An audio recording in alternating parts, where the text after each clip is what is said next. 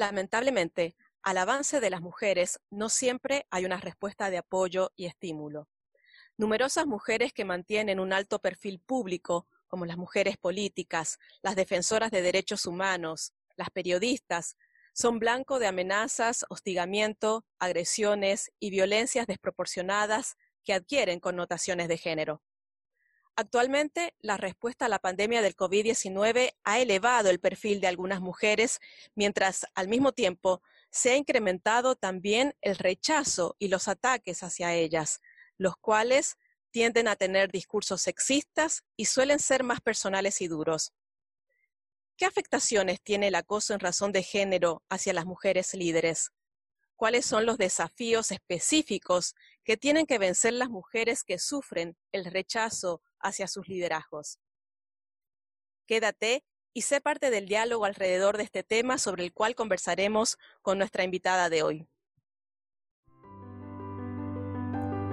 Bienvenida Bienvenido a esta serie de podcast del Task Force Interamericano sobre Liderazgo de las Mujeres, donde compartiremos entrevistas con especialistas y mujeres líderes con quienes haremos recorrido a través del análisis de género acerca de los desafíos para el liderazgo de las mujeres en la gestión y mitigación de la crisis derivada de la actual pandemia del COVID-19. Comenzamos.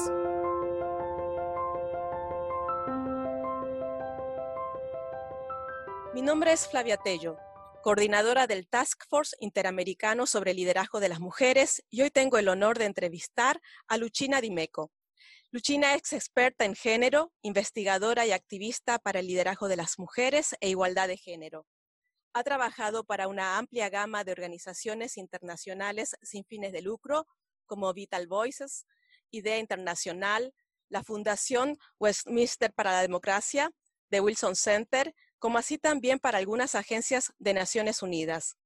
Entre otros trabajos, Luchina presentó recientemente una innovadora investigación sobre mujeres en política y redes sociales. Bienvenida, Luchina. Gracias por concedernos esta entrevista. Muchas gracias y un gusto y un honor hablar contigo. Luchina, en tu investigación, She Persisted, encontraste algunos denominadores comunes entre las mujeres líderes que entrevistaste, muchas de las cuales se enfrentan lo que se ha llegado a conocer como ciberacoso. ¿Por qué es diferente el hostigamiento que sufren las mujeres de alto perfil público respecto al que también podrían estar recibiendo los hombres a través de las redes sociales? La naturaleza del acoso que sufren las mujeres de alto perfil público y en particular las periodistas y las mujeres en política es muy diferente. Las mujeres en política y las periodistas no solamente reciben en general más acoso que hombres que están en la misma posición y que tienen perfiles semejantes del punto de vista profesional, sino que también la naturaleza, la tipología de los ataques son diferentes. Muchas veces son sexualizados, muchísimas veces tienen que ver con su personalidad. Entonces, los ataques tienden a hablar de cómo estas mujeres, por ejemplo, no son buenas mamás, cómo estas mujeres, por ejemplo, eh, quizás no se merecen estar en la posición en que están, sino que lograron allá por intercambio de favores sexuales, son tipologías de narrativas bien diferentes que las de los hombres. Cuando se habla, por ejemplo, de hombres en política, se los critica mucho por sus ideas, por sus puntos de vista, por, por sus proposiciones. Mientras que para las mujeres es mucho más sobre su carácter, sobre su valor, yo diría también casi como ser humano. Sí, interesante. Bueno, lo hemos estado recibiendo a través de diferentes eh, eh, mensajes, ¿no? De parte de las mujeres que participan, sobre todo en el nivel político, ¿no? Como ellas sufren diferentes formas de, violencia, de violencia y, acosos, incluso amenazas, eh, que como bien señalas, son sexualizadas, ¿no? Y que tienden a poner en menor eh, valor también las contribuciones que vienen realizando. Eh, Luchina, y en el marco de la actual pandemia, es cierto que también muchos funcionarios y funcionarias de salud pública que solían estar detrás de escena han sido ubicados ahora en puestos con una alta exposición pública. Participan ahora en espacios de toma de decisiones junto a representantes políticos, asesorando a gobiernos y en muchas ocasiones también confrontando la contingencia sanitaria con los intereses económicos de importantes sectores de poder. Una circunstancia que en no pocos casos ha levantado también rechazo social, amenazas y hostigamiento, eh, tanto presencial como a través de las redes sociales, que en el caso de las mujeres tiene estas connotaciones de género que estás señalando, la misoginia, el sexismo, las amenazas también incluso de violencia sexual se está dando contra estas mujeres eh, que son figuras eh, públicas ahora en el marco de la contingencia sanitaria. ¿Qué opinión tienes de esto que está pasando, tomando como referencia también los hallazgos de tu investigación? Yo creo que estamos en un momento muy interesante. De un lado, se ha relevado como el liderazgo de muchas mujeres ha sido diferente.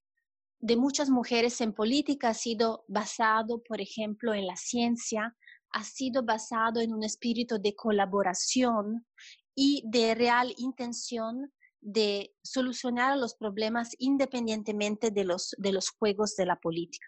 Entonces se ha evidenciado eh, una noción diferente de lo que podría ser el liderazgo y el liderazgo de la mujer en ese sentido se ha visto beneficiado. De otro lado, han habido, eh, han habido realmente problemas de un punto de vista de la, de la cohesión social. A través de la, de la pandemia, por ejemplo, se ha visto que del punto de vista del, del voto, las mujeres en Estados Unidos tienen una visión bastante diferente de cómo se tendría que manejar la, la, pandemia y también del apreciamiento que tienen de los líderes políticos dependientes de su, de su manejo de la pandemia. En general, las mujeres le dan más valor, por ejemplo, a la salud que a la economía. Y este es un tema interesante y es un tema que puede tener cierta, cierta problematicidad también del punto de vista de, de, la cohesión social. Si empezamos a ver mujeres que tienen punto de vista tan diferente y a veces hasta 10 puntos percentuales según ciertas encuestas eh, con respecto a los hombres y a ver esa diferencia en las intenciones de voto, creo que es algo también que, a que hay que poner atención. Sí, totalmente de acuerdo. Em, sabes que también nos llama atención de esta situación, ¿no? Donde, ah, por un lado, como bien señalas, eh, se ha visibilizado esas contribuciones y ese liderazgo eh, positivo, de alguna manera también eficaz hasta el momento por parte de algunas mujeres líderes, pero por el otro lado, como estabas eh, sugiriendo también, se ha mm, puesto de manifiesto eh, una problemática de cohesión social, ¿no?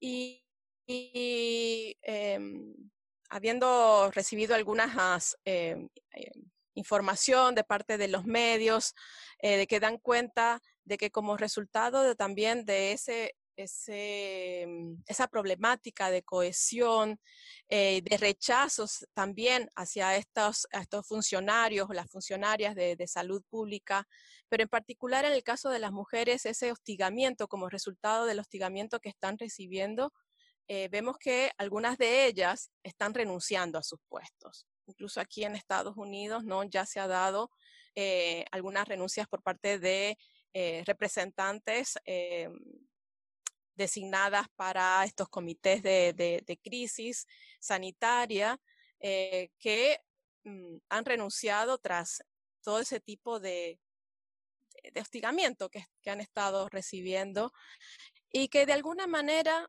no sé si lo ves así o no, pero tiene aproximaciones también al hecho de la corta vida política también de muchas mujeres, ¿no? Eh, quiero decir, las mujeres en, distintas, em, distintos foros donde hemos tenido las instancias del Task Force oportunidad de participar y de dialogar con ellas, nos hablan de que em, ellas sienten que ese hostigamiento, ese ciberacoso que reciben a través de las redes sociales, las lleva a resignarse, ¿no? A cansarse, a no querer continuar en las carreras políticas.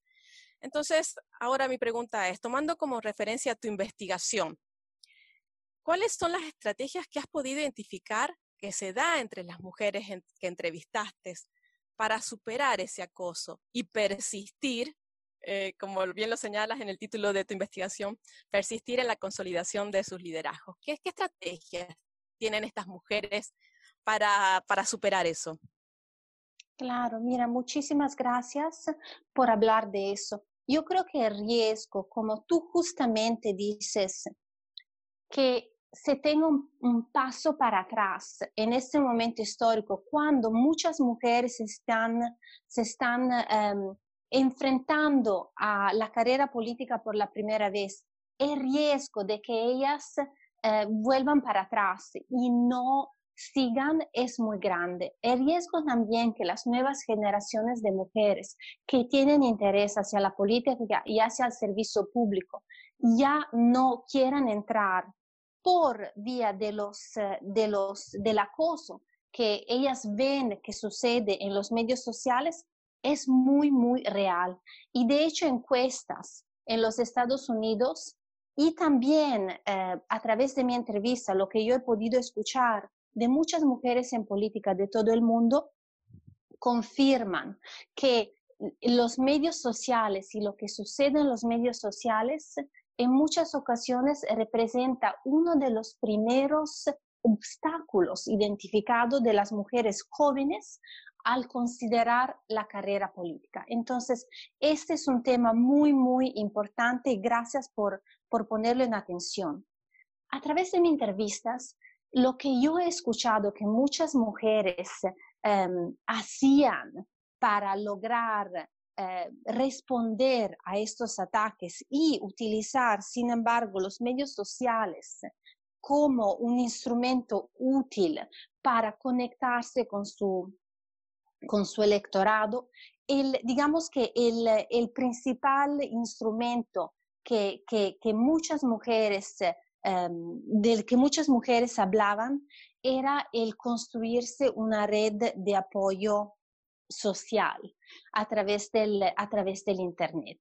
Entonces, el tener muchas mujeres en particular y quizás también organizadas a través de eh, organizaciones de sociedad civil que luego están también en los medios y coordinan también ciertas respuestas a través de los medios sociales. Entonces, eh, el, hecho de tener una red de apoyo, que cuando la mujer en política es atacada, tiene un, em, un, grupo de mujeres en particular que están dispuestas y listas para responder a estos ataques y apoyar a la mujer, puede ser muy, muy importante.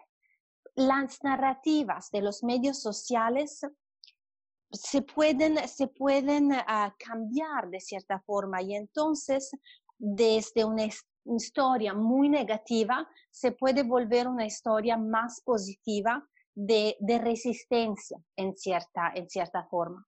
Y varias mujeres, um, estoy, estoy pensando en particular a la presidenta de la Cámara en Italia, me ha contado que de hecho el recibir estos ataques de cierta forma la ha ayudado a visibilizar el tema, por ejemplo, de sexismo en los medios sociales de una forma de que ella no hubiera logrado hacer sin eh, recibir estos ataques y que estos ataques le habían abierto a conexiones con sectores de la sociedad que de otra forma ella no hubiera logrado alcanzar tan fácilmente. Y que estos sectores habían sido muy eh, abiertos a entender las problemáticas que ella estaba, estaba viviendo y apoyarla para que ella pudiera, pudiera responder. Entonces, eh, una red de apoyo es muy, muy importante. Otra estrategia muy importante es eh, el poder responder a los ataques sexistas. durante mucho tiempo se ha dicho a las mujeres en política de no responder cuando em, se enfrentaban con ataques sobre su familia, sobre su persona. Ahora las estrategias políticas han cambiado y se tiene cierta evidencia que cuando las mujeres responden, entonces cuando dicen, esa pregunta no tiene sentido que usted no la haga. Esa, este, este comento se lo haría a un hombre. Eh, mm, respuestas de este tipo, de hecho, las pueden beneficiar y crean también un, un entorno más favorable a otras mujeres que, que quieran entrar, entrar en política y vean que hay la posibilidad de responder a los ataques sexistas. Entonces, estas son de las dos estrategias que yo he escuchado ser em, muy útiles. Interesante, Luchina, esto que nos estás contando, porque la verdad es que para nuestra eh, audiencia, ¿no? Eh, es importante también acercarles como estas claves, estas herramientas y estrategias que están funcionando y que, como bien señalas, hay evidencia de que pueden eh, tener una eh, respuesta positiva para, para, abordar esta problemática del ciberacoso hacia las mujeres de alto perfil público. Y para ir cerrando, Luchina, Quiero pedirte que compartas con la audiencia dos ideas muy concretas, de manera muy breve, para que terminemos este episodio haciendo un llamado a la acción. ¿Qué recomendaciones harías y a quiénes para erradicar estas prácticas de ciberacoso contra las mujeres de alto perfil público? Mira, yo creo que todos tenemos un papel que jugar en enfrentar y solucionar a este problema. Sin embargo, hay actores que tienen un papel aún más importante y estoy pensando en particular a las compañías de medios sociales como Facebook y como Twitter y a los policymakers. Ellos tienen la responsabilidad de volver a mirar a las políticas internas de las compañías y a las reglas de cierta forma de este juego para asegurar que las mujeres no vengan rechazadas de estas plataformas y no tengan que salirse de los medios sociales. Hoy en día, la visión y la atención hacia, por ejemplo, la libertad de expresión están algunas veces invisibilizando el hecho de que las reglas como están ahora están haciendo que muchas mujeres no tengan la libertad y no tengan la seguridad de poderse expresar en el Internet, poderse expresar en los medios sociales. Entonces yo creo que estos actores en particular tienen una grande responsabilidad de establecer reglas del juego que sean más justas y que permitan al Internet y a los medios sociales de ser los instrumentos de ecualización que prometen de ser. Excelente. Sí, este es un llamado a la acción muy concreto, muy específico a un actor relevante de estos momentos, ¿no? Bueno, lo fue siempre. Siempre se dijo que los medios eran el cuarto poder, ¿no? Gracias, Luchina, por esta magnífica charla. Eh, como hemos Em, conversado y nos has eh, ilustrado, lamentablemente persiste una respuesta de rechazo al adelanto de las mujeres en espacios que históricamente han estado vetados a su participación y liderazgo. En consecuencia, el espacio público y el político en particular constituyen un ámbito hostil y poco amable con el liderazgo de las mujeres. Pero al mismo tiempo hay una fuerza transformadora eh, como bien nos ha estado compartiendo, por parte de numerosas mujeres que quieren hacer de sus espacios de incidencia y liderazgo una oportunidad de cambio. Y resisten, persisten y demuestran con su tesón y compromiso que una democracia sin mujeres no es democracia. Muchas gracias, Luchina. Gracias a ti.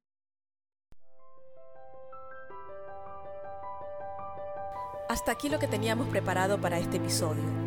Espero que haya cubierto tus expectativas y que, así como creemos que estas conversaciones contribuyen al análisis y una mejor comprensión de las desigualdades existentes y los desafíos para cerrar las brechas de género, confiamos en que hagas tu parte y abogues también por la participación igualitaria de las mujeres en la toma de decisiones en todos los ámbitos en los que puedas incidir. Gracias por acompañarnos. Si te ha gustado el episodio de hoy, dale a me gusta, comparte y comenta. Así podremos llegar a más personas y amplificar nuestro llamado para que los estados y otros actores claves aseguren la representación paritaria en los espacios de poder y toma de decisión. Te esperamos en el próximo episodio y hasta entonces nos vemos en redes.